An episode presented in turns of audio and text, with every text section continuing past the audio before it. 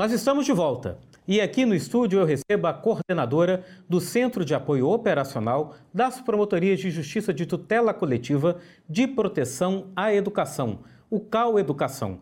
É a promotora de justiça Débora Vicente. Como vai, doutora Débora? Um prazer recebê-la aqui nos nossos estúdios, tudo bem? Tudo bem, Paulo, prazer é meu. Ainda mais para tratar de um tema tão importante, tão relevante, como é a educação. Doutora, eu quero começar o nosso papo com uma pergunta, uma impressão, até pela, pelo volume de atuação que o CAU Educação é, desenvolve, né? É, a gente tem às vezes a impressão de que há, historicamente, é, um grande desrespeito à legislação, às leis na área da gestão pública em educação. Isso é uma falsa impressão ou é um fato? Há um, uma grave crise da gestão da educação no país? Não, acho que você tem a impressão correta. Se, historicamente, o Brasil tem falhado em relação à garantia do direito à educação aos nossos, às nossas crianças, adolescentes, jovens e aos adultos que não tiveram educação na idade própria também. Um, é verdade que nós evoluímos muito na ampliação da oferta, mas isso se fez em detrimento da manutenção de uma, uma qualidade que havia em relação ao serviço público, porque o que se fez foi trazer mais pessoas para dentro da escola sem aumentar o investimento para isso. E isso tem consequências, óbvio, né? Então, nós fomos acumulando problemas relacionados a condições que garantem a qualidade do ensino que, que, levam a essa demanda de atuação das promotorias de educação hoje em dia. Essa inclusão, quando feita lá atrás, não foi feita de forma planejada? Deveria ter sido, né? Como qualquer ação administrativa precisa ser. Mas não, a gente verifica que foi um movimento é, é, impulsionado por modificações legislativas.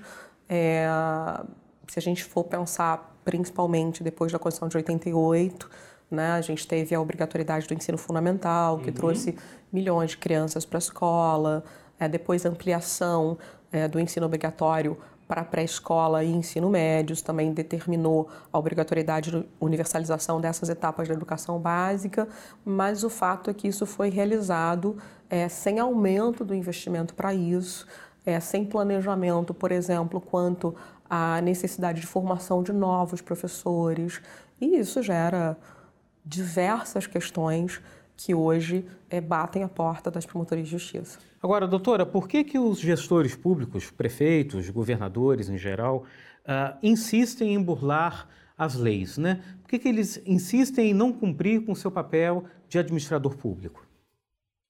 Olha, eu não sei se é uma insistência em não cumprir. Algumas vezes é uma insistência em não cumprir, isso representa um dólar de conduta, gera responsabilização pessoal por ato de improbidade administrativa, mas algumas vezes isso representa uma impossibilidade de cumprir também.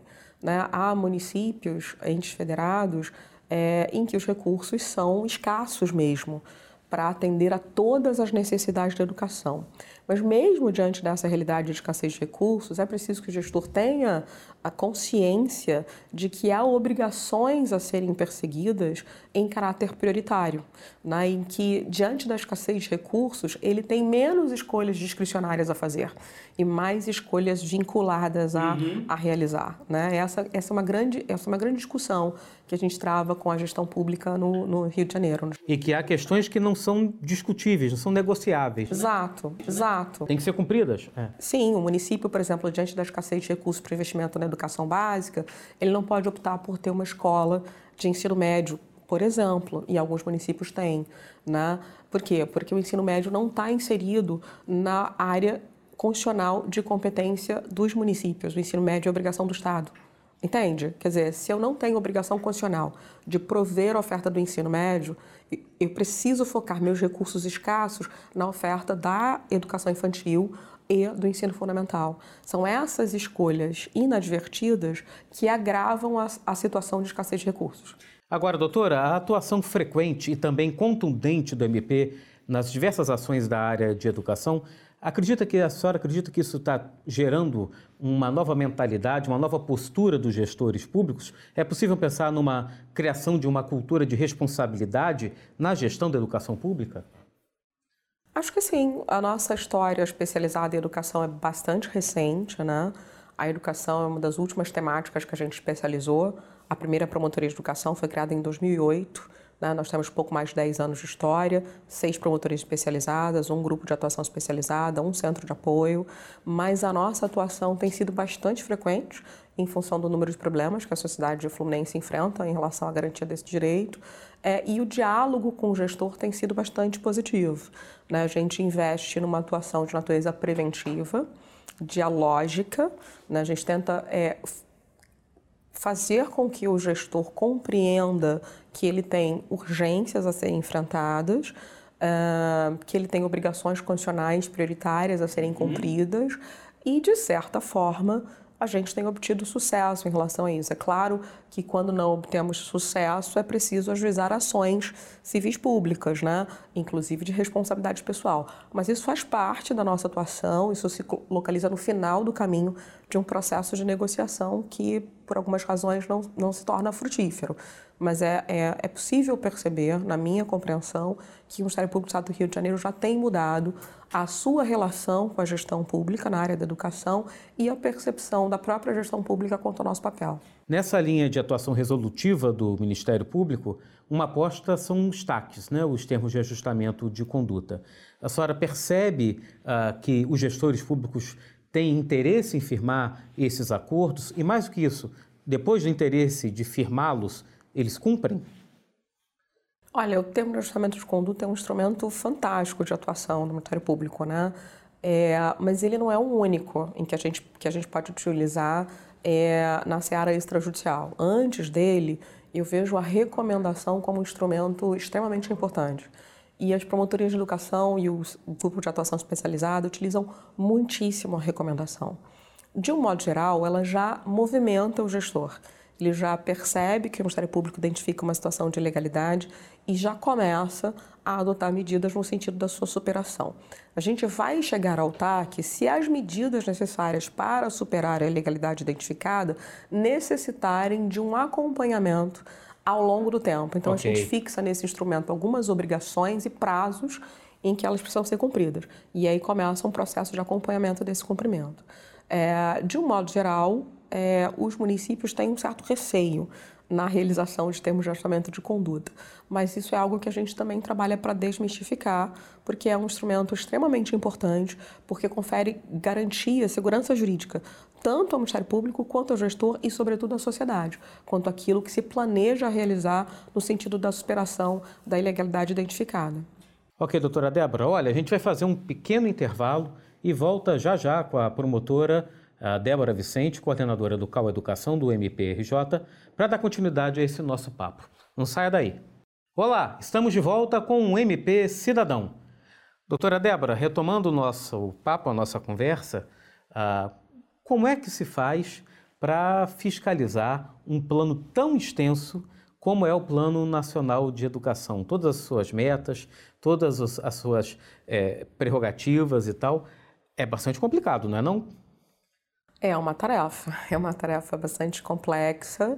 É o Plano Nacional de Educação, eu costumo dizer, e já parafraseando uma autora que eu gosto muito, que é a Elida Graziani, do MP de Contas de São Paulo, é depois da Constituição de 88, nosso grande pacto civilizatório, né? É, ele estabelece é, padrões mínimos de oferta do serviço educacional, abaixo dos quais a sociedade brasileira não pode se encontrar ao final do decênio da sua vigência. Quer dizer, a partir de 2024, todas aquelas metas precisariam estar atendidas para que a gente alcançasse um padrão mínimo de dignidade em matéria educacional. São 20 metas, 254 estratégias e um desafio enorme que se coloca para a sociedade brasileira e para o Ministério Público como uma instituição que é constitucionalmente voltada à garantia de direitos fundamentais, dentre eles a educação, a tarefa é gigantesca.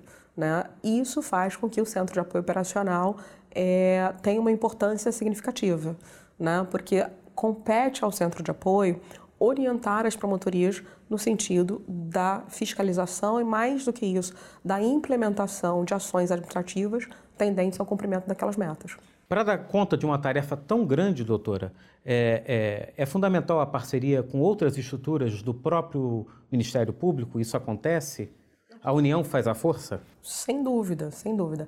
A política educacional ela sofre interferências de diversas áreas né, do atuário administrativo. Diversas outras políticas atravessam a educacional e vice-versa.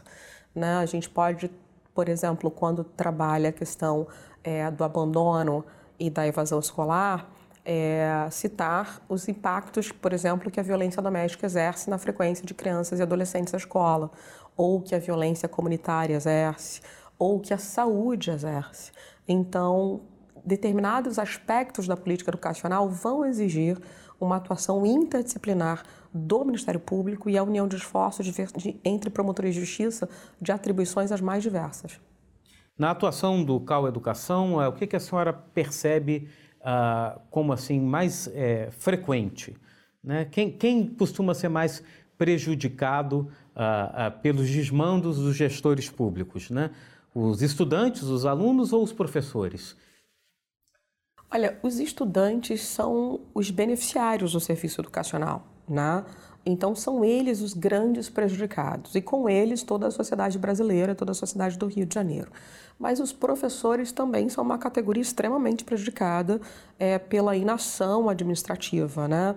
A valorização do magistério é princípio constitucional, está lá previsto no artigo 206 é, e, e, é a função do Ministério Público zelar é, pela valorização dessa categoria profissional em relação a diversos aspectos da sua atuação, é, seja em relação à garantia do piso mínimo né, para os profissionais da educação básica pública, seja em relação à garantia é, da carga horária, né, é, que é composta por dois terços de interação com os alunos e um terço de planejamento, seja em relação ao acesso por concurso público, seja em relação às condições de trabalho, enfim, é, é a única categoria profissional que tem um princípio constitucional que trata da sua valorização, nenhuma outra possui.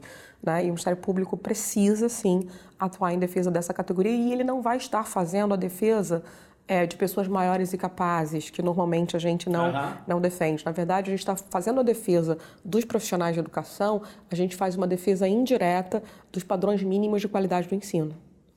Doutor, em relação aos diversos problemas com os quais o, o CAU Educação se depara, né, é, qual o principal, é, o que é mais frequente ser tratado, é, por exemplo, nas ações civis públicas, ou nas recomendações, ou nos TACs?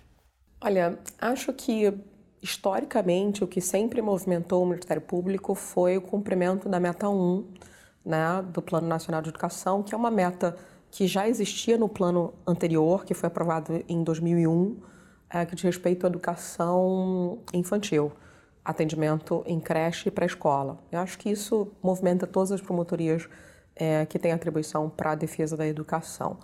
É, é uma tarefa difícil, porque os municípios, de modo geral, alegam ausência de recursos para ampliar o atendimento, sobretudo na creche. A pré-escola, de outro lado, já deveria estar universalizada desde 2016, mas a gente tem municípios que ainda não atingiram né, 100% ou quase isso de atendimento para a população de 4 a 5. Mas existem outros temas em que a gente trabalha com muita intensidade, por exemplo, na questão do financiamento da educação, o Centro de Apoio propôs às promotorias no ano de 2017 é, é, uma atuação coordenada nesse sentido. Uh, e a gente tem atuado de modo bastante, bastante intenso nessa seara, fiscalizando recursos próprios, é, buscando abertura de contas específicas, gestão pelo secretário de Educação, isso em relação aos recursos vinculados ao artigo 212. Depois a gente propôs atuação coordenada em relação aos recursos do salário educação. Agora a gente finaliza a proposta para atuação coordenada em relação aos recursos royalties do petróleo. Uhum. Né? Enfim, também é uma atuação bastante intensa porque não há direito, é fundamental que se garanta sem aplicação de recursos. Uhum. Né?